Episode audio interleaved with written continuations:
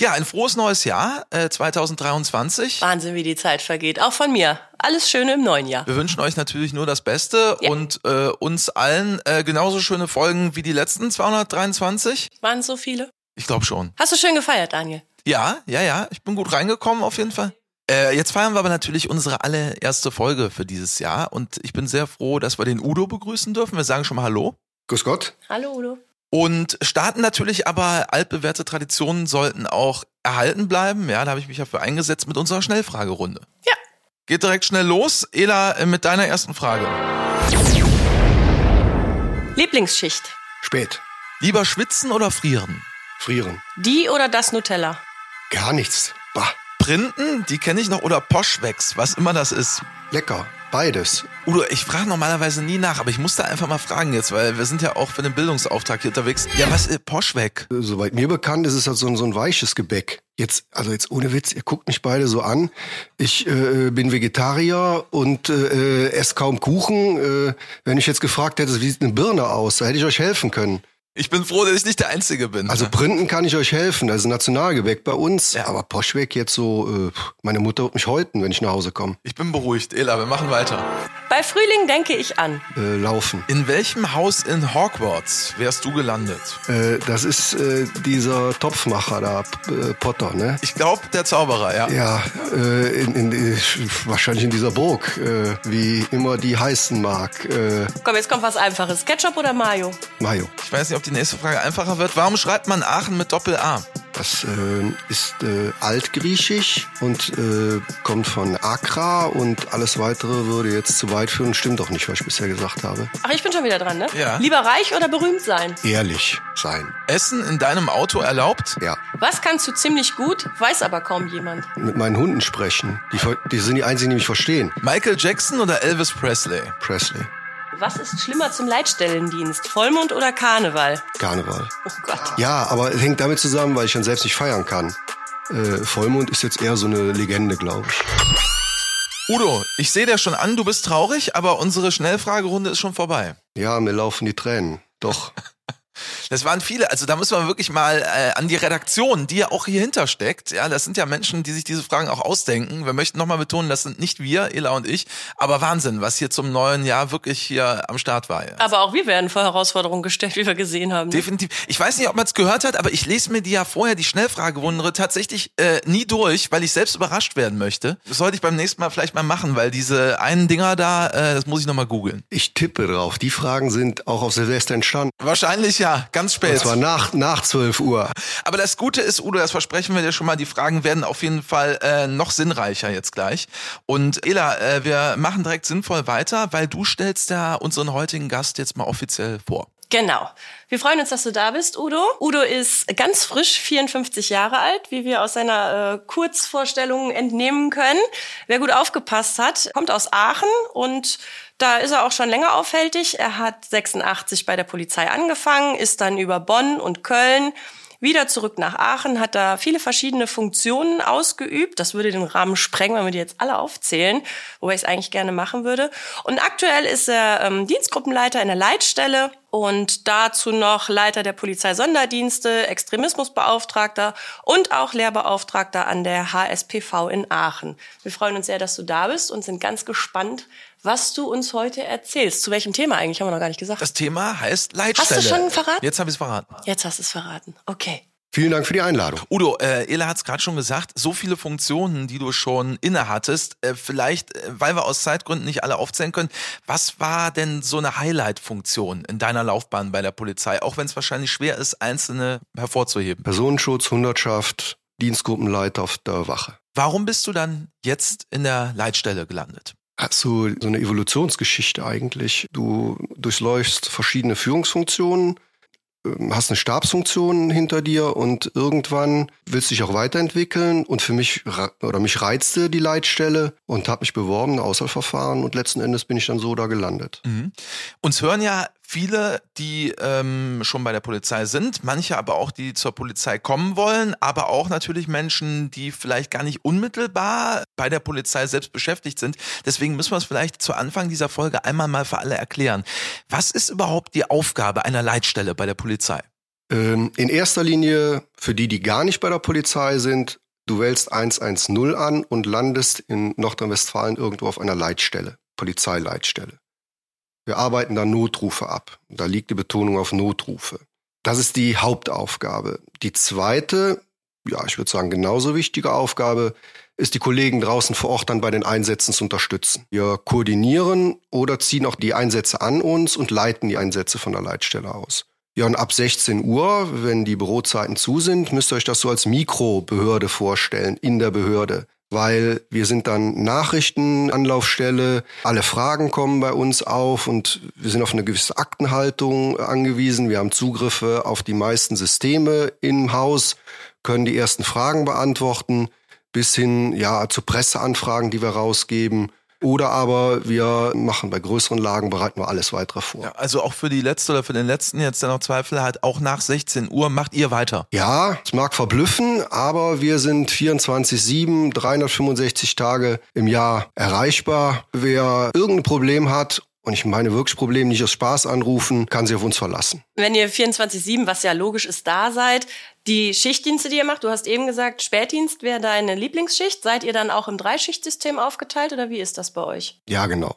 Wir fangen morgens um fünf mit dem Frühdienst an in Aachen, mag in einer anderen Behörde anders sein ist genau meine Uhrzeit. Ja. Ich Deswegen ist ja auch der Frühdienst unbedingt äh, deine Lieblingsschicht genau. nicht. Der Spätdienst ist einfach der, ja, der inhaltsreichste Dienst. Super stressig. Du schaust auf die Uhr. Es ist 16 Uhr, schaust nochmal auf die Uhr und auf einmal steht deine Ablösung 20 Uhr vor der Türe. Der Nachtdienst hat auch seinen Reiz, kommt ja, glaube ich, bei vielen Kollegen, die hier sitzen, auch so durch, weil dann kommen die Einsätze raus, die etwas spannender sind. Aber für mich ist so, da muss man seine sechs Sinne beisammenhalten im Spätdienst. Und das ist so die Herausforderung. Deswegen mache ich ihn am liebsten. Im Nachtdienst ist das dann, klar, da kommen vielleicht für die Kollegen auf der Straße spannende Einsätze. Aber was macht ihr, wenn es ein bisschen ruhiger ist? Ist dann wahrscheinlich auch anstrengend, wach zu bleiben oder wie beschäftigt ihr euch? Ja, eigentlich nicht. Einmal muss man sagen, ich kann jetzt für meine Behörde sprechen. Wir kriegen so einen landesweiten Einblick. Ich habe in Aachen roundabout 660.000 mit Studenten, Bürgerinnen und Bürger. Die halten uns auf Trab. Wir sind eine Behörde. Wir haben auch Maßnahmen teilweise in, äh, in Nachbarbehörden zu treffen als Kriminalhauptstelle. Der eine oder andere mag davon gehört haben, dass wir äh, auch das rheinische Braunkohlerevier mitbetreuen. Es wird bei uns nicht langweilig. Und Gleichwohl, wir können uns abends auch eine Tasse Kaffee trinken. Wenn mal gar nichts los ist, geht man zum Kollegen, wechselt mal ein Wort. Wir kriegen, was schön ist im Nachtdienst, wenn es ganz ruhig ist, von den Kollegen auf der Straße einen Besuch, dann tauscht man sich schon mal aus. Also langweilig oder einschlafen wird's nicht und können wir auch nicht. Also ich würde das gerne mal einmal vorziehen. Wir machen das gerne mal hinten raus, Udo, aber ich finde, das äh, ist jetzt einfach schon mal der richtige Zeitpunkt.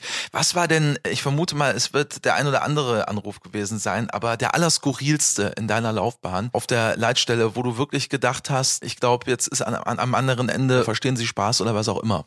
Oh, da habe ich ja noch Ärger für bekommen. Ein 13-jähriger Bengel hatte Krach mit seinen Eltern und ist im März als er dann wirklich die Nerven verloren hat, rausgelaufen. März ist noch recht frisch, hatte keine Jacke an, keine Schuhe an und hat gesagt, so, ich mache jetzt hier Schluss und rennt los. Wollte abhauen. Der wollte, ja, abhauen. Er wollte weg. Ne? Ist ja schon mal so, ab 13-Jähriger, da kann man schon mal sagen, so, ich äh, will jetzt die große weite Welt erkunden. Natürlich. Und dann haben wir dann angefangen zu suchen und der war weg. Nicht bei Oma, nicht bei Freunden, der war weg. Dann haben wir einen Hund kommen lassen, der hat ihn gesucht, der hat ihn nicht gefunden. Dann haben wir einen Hubschrauber kommen lassen, ja, und der hat ihn dann zwei Meter von zu Hause gefunden. In drei Meter Höhe auf dem Baum sitzend. Da haben wir ihn dann runtergeholt und jetzt sagte ich ja, ich mache die Pressearbeit und dann habe ich mich dann dazu hinreißen lassen, kleinen Pressebericht, wir sind ja unter uns. Dann habe ich dann geschrieben, der Nachwuchstachzahn hing dann da oben im Baum. Hat zu einigen Nachfragen geführt. Einige Lacher, aber mein, mein Chef kam dann zu mir und sagte, halte ich beim nächsten Mal zurück. Nachwuchstarzan meintest du natürlich, weil der häufiger mal in Bäumen unterwegs ist, für die, die äh, Tarzan selten geguckt haben, sollte eigentlich ein Gag sein. Also muss man mal erklären jetzt vielleicht, für die, die es nicht verstanden haben. Erstens, Tarzan ist unsere Generation, Johnny Weiss Müller. Ich denke, du bist ist auch nett, dass du mich direkt. Also ich bin, ja, wir können das jetzt auch sagen, ich bin ja anderthalb Jahre jünger als du, Udo, aber äh, ich kenne natürlich Tarzan noch. Genau. Ja, der reizte mich einfach. Äh, äh Johnny Weizmüller, einer meiner Vorbilder. Wir haben die ähnliche Figur, auch heute noch. Von daher bot sich das einfach an. Ja. Das hatte sonst aber keine Konsequenzen mehr für dich, für den 13-Jährigen wahrscheinlich schon? Ja, genau. Äh, man mutmaßte halt, dass der arme Kerl dann sich dann einer gewissen Häme aussetzen musste. Das tut mir wirklich leid. Das haben wir aufgearbeitet hier mit Ela. Aber vielleicht hat er daraus gelernt. Ja. Doch. Macht er wahrscheinlich so schnell nicht mehr wieder. Aber wo du das gerade erzählst, ähm, ich meine, ich war ja auch äh, im Streifendienst und wie ist das denn für euch, wenn jetzt Einsätze kommen mit Hinweis auf Eigensicherungen, weil es vielleicht irgendwie auch um Waffen oder was auch immer geht oder Lagen, die jetzt nicht im täglichen Dienst ganz normal abgearbeitet werden, sage ich. Wie ist das für euch, wenn ihr wisst, ihr schickt jetzt die Kollegen in eine brenzlige Situation? Ja, das ist ja die, das ist ja die eigentliche Herausforderung. Zu sagen, ich sorge dafür, dass die Gefahrensituation für die Kollegen so weit als möglich minimiert wird. Beispiel, wir hatten Tötungsdelikt auf offener Straße. Dann ist es an mir zu sagen, ich schicke alle verfügbaren Kräfte dahin. Ich fordere Kräfte aus anderen Behörden an. Ich fordere äh, auch äh, über die Landesleitstelle geschlossene Einheiten an. Ich baue alles auf, damit diese Lage in eine weitere Phase überführt werden kann. Genau das ist die Herausforderung zu sagen, alles tun, damit das für die Kollegen glimpflich ausgeht. Und das ist die höchste Herausforderung, die wir haben. Und das ist auch mein Anspruch. Wie gehst du mit dieser Verantwortung um, die du ja äh, zweifelsohne dann hast in dem Moment? Ja, ich verkaufe Ruhe. Ich stelle mich neben die Kollegen an, ich brauche keinen Kollegen, der 20 Jahre auf der Leitstelle ist, irgendwas zu sagen. Der würde mich böse angucken, dem kann man einen Kracher unter den Stuhl setzen, da wird nichts passieren. Der macht die Lage weiter. Wir haben junge Kollegen, dann stellt man sich dahin, trinkt eine Tasse Kaffee, das sieht der, legt ihm eine Hand auf die Schulter, nickt dem schon mal zu, dann nehme ich mir einen Stift, schreibe dem schon mal ein paar Sachen auf, die kann er ablesen und so führen wir den Einsatz ruhig und kontrolliert durch die äh, ganzen Problematiken. Das ist die Hauptaufgabe. Ja, nicht nur für die Kollegen, auch für die äh, Bürgerinnen und Bürger am Telefon, die anrufen. Genau, genau. Also wir bekommen eine Erstsprecherausbildung und musst dir vorstellen, äh, wir hatten jetzt im letzten Nachtdienst noch eine Oma, die angerufen hat, Einbrecher im Hause. Klopfgeräusche, sie wohnt alleine, verwitwet, dann bleibt die Kollegin auch so lange an der Strippe, bis dass der erste Streifenwagen neben der Oma steht. Stellte sich dann raus, die Dame war dement und hat sich das alles nur eingebildet. Aber egal. Im Zweifel ruft man uns an, wir kommen und auch die Kollegen vor Ort, die nehmen sich der Oma dann an, dass die Leute sich weiter sicher fühlen. Trotzdem kann ich mir vorstellen, Udo, du hast gerade gesagt, Ruhe verkaufen ist das, was du als eine deiner Hauptaufgaben bezeichnest. Auch ihr da auf der Leitstelle seid ja irgendwo Menschen und habt vielleicht auch Situationen, die auch ihr zum ersten Mal erlebt, die vielleicht besonders heikel sind, die euch dann vielleicht in irgendeiner Form auch nochmal aufwühlen oder was auch immer. Dann in so Ausnahmesituationen auch trotzdem diese Ruhe zu verkaufen, ist da nur Routine oder auch irgendwie eine Form von äh, wirklich Lernprozess oder Schalter, die man dann in dem Moment einfach umlegen muss? Ich sagte ja, seit 86 bin ich bei der Polizei. Ich wüsste jetzt nichts, was es schon gab, wo ich nicht schon schon irgendwie dran beteiligt war. Da kommt eine Routine rein. Ich stelle mich neben mich und sage mir, du bist jetzt ruhig. Und dann bin ich ruhig. Und je hektischer es wird, umso ruhiger werde ich. Mag eine Eigenschaft sein, mag eine Entwicklung sein, kann ich nicht sagen. Also du fragtest eben nach, wie gehst du mit der Verantwortung um? Da mache ich mir gar keinen Gedanken drum. Ich habe noch nie eine Sekunde schlechter geschlafen, weil ich morgen Spätdienst habe oder wenn jetzt in, in letzter Zeit führe ich einige Sondereinsätze mit 170, 80 Kollegen dann, dann mache ich diesen Einsatz und äh, führe den auch zu Ende. Konkrete Situation, der Einsatz kommt, die Kollegen drehen sich rum. Udo, hast du den Einsatz im Auge? Ja, lese mir den kurz durch, geh raus, Headset an, hör den Funk mit und dann ist das so eine Routine. Ich sehe, wer macht den Einsatz, ein altgedienter Kollege, brauche ich mich nicht drum kümmern. Wer koordiniert Maßnahmen A, B, macht keiner, dann stelle ich mich in die Mitte, sag, du hast Zeit, du rufst jetzt die Bundespolizei an, du rufst die Landesleitstelle an, du rufst in Holland an, du rufst in Belgien an, du rufst Taxi an. Also, dann läuft das wie so ein Film ab, in dem spiele ich dann so eine Nebenrolle. Und also Nervosität kommt erst dann vielleicht auf, wenn ich zwei Stunden später sage, Alter, was hast du denn da gebaut? Aber dafür habe ich auch ein Team da sitzen, kommt eigentlich nicht vor. Die sagen in letzter äh, Konsequenz, würden die auch sagen, Udo, da müssen wir vielleicht nochmal nacharbeiten, kurz nachdenken, richtig, von unten, von den Kollegen vor Ort, die ja das Auge sind, kommt nochmal eine Anregung und so entwickelt sich ein Einsatz. Das wäre meine Frage gewesen, ob dann im Nachgang vielleicht bei dir noch ein bisschen Stress im Kopf aufkommt, weil du vielleicht noch an Sachen denkst, die du dann in der Situation vielleicht nicht bedacht hast. Aber hast du gerade schon beantwortet, ohne dass ich sie dir gestellt habe. Wenn Wahnsinn, man, oder? Ja, ja, cool. Hatten wir auch noch nie, Udo. Herzlichen Glückwunsch. Ja, das ist, äh, danke, dafür bin ich auf der Leitstelle. Wenn ich jetzt so anders mit den Hunden reden denke, dann könnte es ja sein, nicht, dass ich hier irgendwie, äh, oder dass wir telepathische Kräfte, keine Ahnung. Ähm, wenn ich das aber so höre, dann frage ich mich, viele wollen zur Leitstelle, auch viele junge Kollegen und Kolleginnen wollen immer zur Leitstelle, ob das dann wirklich was für jeden ist. Weil ich könnte mir vorstellen, nicht jeder ist dann in diesen Stresssituationen, die man auch dann am äh, Funk eben haben kann. Und ihr seid weisungsbefügt, den Kolleginnen und Kollegen im Streifendienst dass das was für jeden ist, dass da jeder gut mit umgeht oder umgehen kann. Wie siehst du das? Da bin ich bei dir. Ja. Also man sollte es testen. Die Möglichkeit gibt's bei uns. Also äh, ein Job, wir haben es eben ja noch äh, unterhalten. Du kannst viele Sachen vorher ausprobieren. Du kannst mal testen, wie ist es? Wie ist das für mich? Wie ist das für andere? Wie wirke ich auf andere? Du musst mal wissen, wie hört sich, wie fühlt sich das an? Wie ist das? Was sagen die Kollegen zu dir? Und wenn du dann zu dem Schluss kommst, hospitiert, du hast mal mit den Kollegen gesprochen, die haben den Feedback gegeben, ordentliches, dann gehst du mal runter auf die Wache und fragst mal auf der Wache nach. Hör mal, ich war ja gestern oben, wie hat sich das angehört? Hm, also hier unten bist du wertvoller. Dann sollte man für sich erkennen, ist nichts. Wenn man aber sagt, so, ich mache jetzt zehn Jahre schon, 15 Jahre Dienst auf dem Streifenwagen. Und ich möchte diesen Erfahrungsschatz, von dem ich ja die ganze Zeit spreche, auch zugunsten der Kollegen einsetzen. Das ist eine Alternative, dann zu sagen, ich gehe hoch, setze mich dahin und dann kann ich das ganze Wissen, was ich habe, auch an den Mann und an die Frau bringen. Jetzt hast du gerade auch schon wieder eine Frage beantwortet, und zwar Hospitieren. Das würdest du wahrscheinlich auch empfehlen, wenn jemand Interesse hat, zur Leitstelle zu gehen, Hörer in die Hand nehmen, sagen, hallo, ich bin XY und ich würde gern zu euch wann kann ich mal vorbeikommen? Ganz genau. Also ganz genau. Fragt bei uns an, auch die, die äh, ganz neu sind. Äh, ich sagte ja, ich bin auch äh, an der Hochschule tätig. So eine inoffizielle Geschichte, da keiner zuhört, kann ich es erzählen. Ich habe einen Grundkurs, die gerade angefangen haben. Ich lade die am Wochenende immer ein, zu uns auf die Leitstelle in Zweierteams zu kommen. Die kaufen sich mit einer äh, Packung Kekse ein. Dann dürfen die sich hinsetzen und dürfen zuhören. Meine Kollegen, an dieser Stelle herzlichen Dank an alle Kollegen auf der Leitstelle. Die nehmen sich die Leute auch wirklich an. Die dürfen zuhören und die erklären auch, was passiert hier gerade.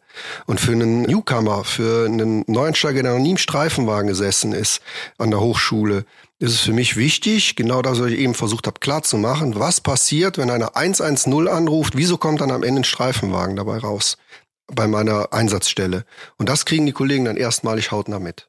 Und das ist auch, das ist dann die Hospitation, Entschuldigung. Nein, alles gut. Wo ich das gerade höre, das hätte ich mir zum Beispiel auch gewünscht im Studium, weil in Einsatzlehre lernt man ja so von A bis Z, ne, was mache ich in verschiedenen Lagen.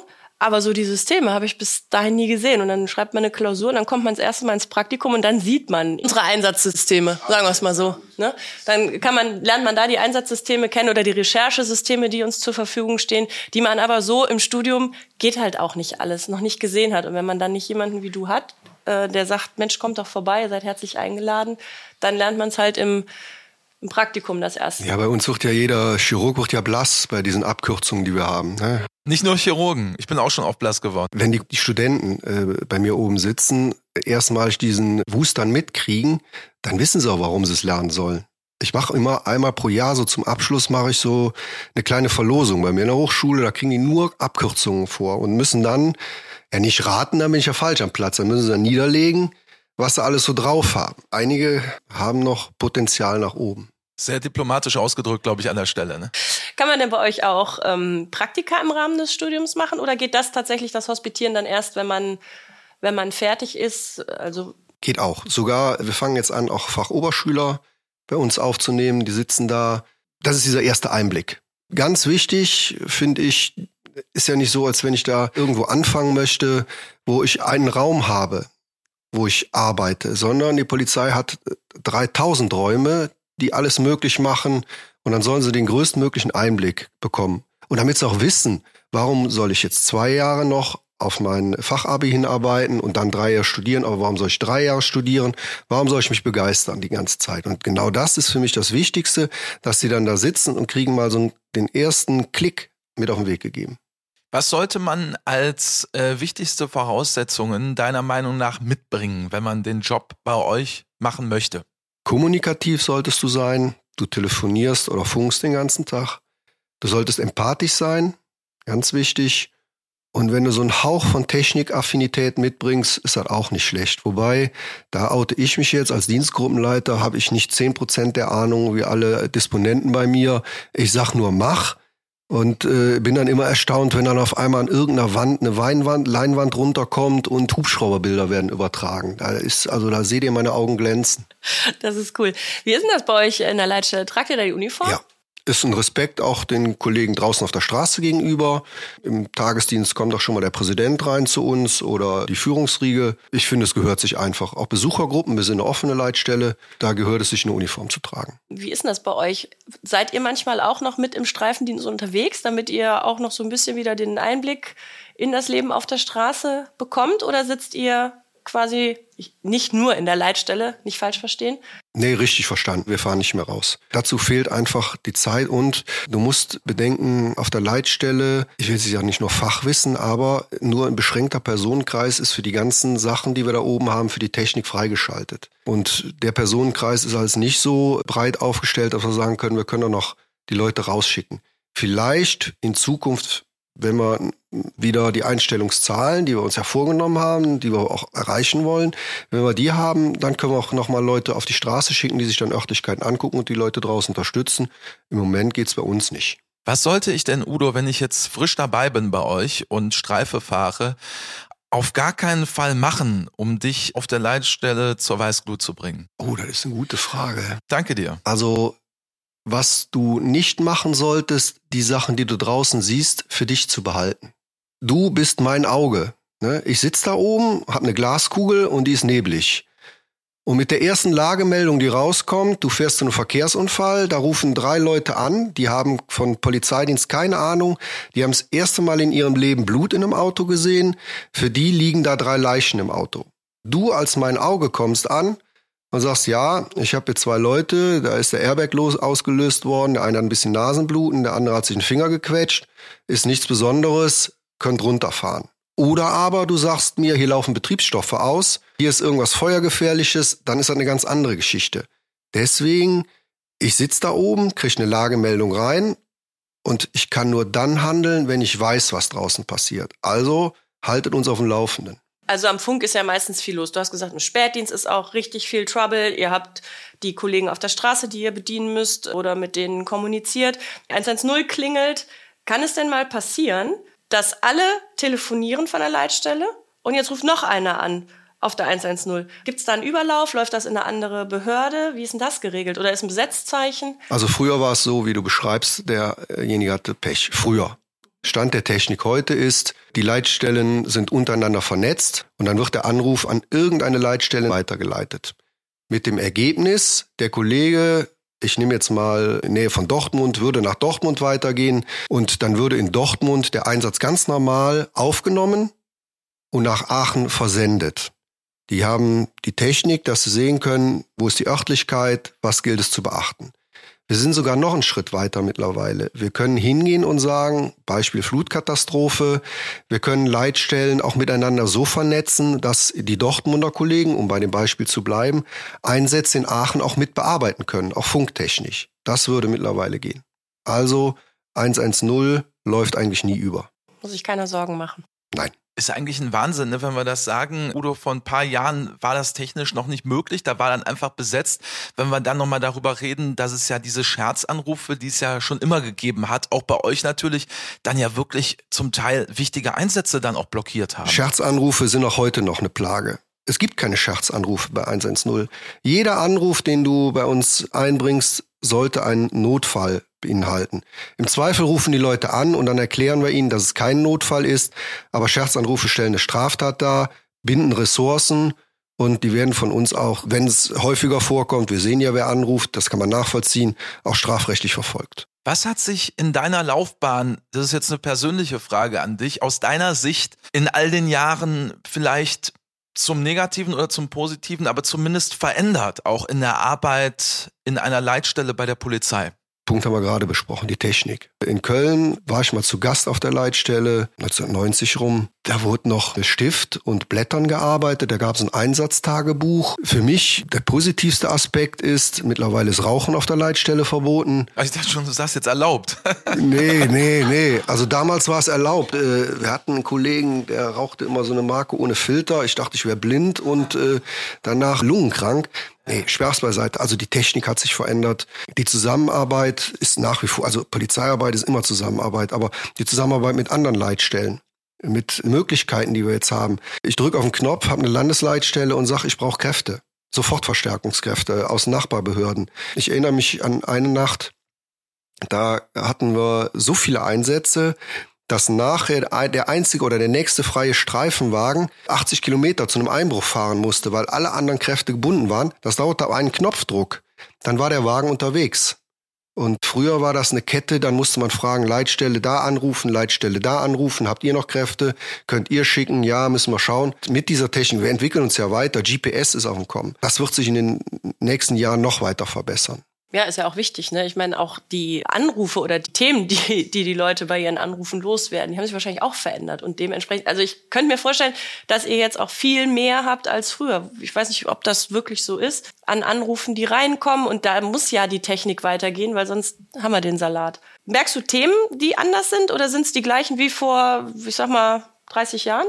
Nee, aber die Kriminalität bleibt ja auch nicht auf dem Stand der 60er Jahre die Kriminalitätsformen, die wir heute haben, Betrugssachverhalte, Telefon und so weiter, die haben sich verändert. Klassiker gibt's, Verkehrsunfälle, die jetzt damals gegeben, die gibt's heute. Es gibt Raubdelikte, Körperverletzungsdelikte, die gibt's. Aber alles, was mit so den neuesten Technikgeschichten zu tun hat, dass man Cyberangriffe oder so hat, das ändert sich. Wir stellen uns darauf ein und ich bin guter Dinge dass wir all dieser Sachen, die ich jetzt aufgezählt habe, auch irgendwann Herr werden.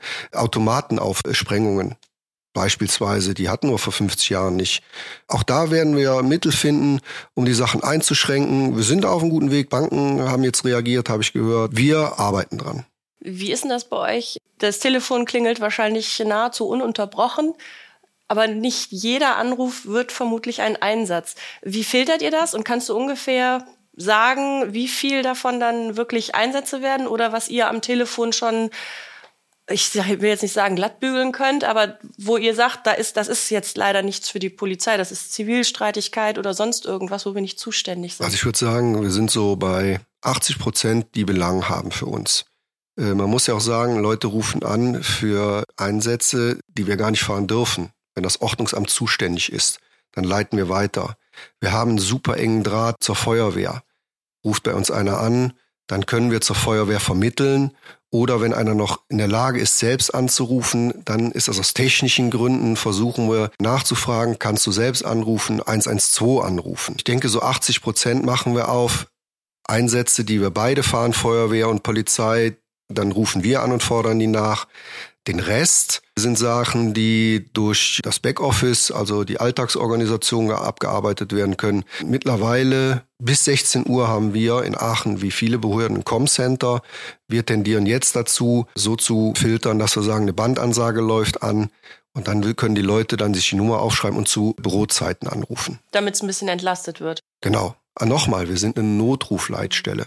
Das sollte man sich mal vor Augen führen. Es gibt ja, die Wachen haben ja auch eigene Nummern. Kannst du da Tipps geben, wann man einen Notruf wählen sollte und wann man vielleicht einfach, ähm, ich sag mal, die Behördenrufnummer oder die Wachrufnummer wählen sollte? Die kann man ja googeln, die ist ja nicht geheim. Ja, aber ich war, ich warne immer vor googeln. Ich war mal eine Zeit lang, weil mein Name mit A anfängt, stand ich bei Google an eins, wenn man die Polizei Aachen gegoogelt hat. Ähm, da muss man schon gucken, die Behördenrufnummer richtig raussuchen. Im Zweifel Ausrufezeichen 110 anrufen. Lieber einmal zu viel als einmal zu wenig. Ausrufezeichen. Nochmal. Wenn ich jetzt wissen möchte, ob mein Sachbearbeiter, der eine Anzeige von mir hat, gerade im Dienst ist, wenn ich wissen möchte, ob der Karnevalsumzug genehmigt wurde, wenn ich wissen möchte, ob äh, ich Waffen, die ich aufgefunden habe, wann ich die abgeben kann. Das sind Sachen, die kann ich zu einer Bürozeit erledigen. Das ist so ein gewisses Fingerspitzengefühl. Dann kann ich auch die ganz normale Wache anrufen aber nochmal, das ist mir wichtig, wenn Leute sagen, das ist hier nicht richtig, was hier abgeht, ich, ich wähle 110 an, das ist kein Spaßanruf für uns, dann kümmern wir uns, zur Not sagen wir, rufen sie später noch. Wie schwer ist es denn, Udo, Hand aufs Herz, du hast ja eben schon gesagt, wir sind ja unter uns hier, wenn da wirklich Menschen anrufen und man denkt, vielleicht irgendwie gerade der falsche Zustand oder was auch immer, was da schief läuft, wie sehr musst du dich da selbst zusammenreißen, dass du manchmal auch nicht wirklich dann auflegst? Man darf ja nicht dem Irrtum unterliegen, dass wir nicht wüssten, wer anruft. Das ist Punkt eins. Also es gibt Nummern in gewissen Krankenhäusern, die sind nur für die 110 freigeschaltet auf gewissen Stationen. Dann wissen wir, wer anruft, das sehen wir. Unsere Daueranrufer. Die gibt's auch. Gibt's. Manche Kollegen bei uns haben schon fast ein intimes Verhältnis zu älteren Damen oder Herren, dement erkrankt. Das ist auch eher liebevoll, der Umgang. Dann wird ja mal Zeit genommen, wenn die Möglichkeit besteht oder gesagt, so jetzt nicht, Frau XY, ich kann jetzt gerade nicht.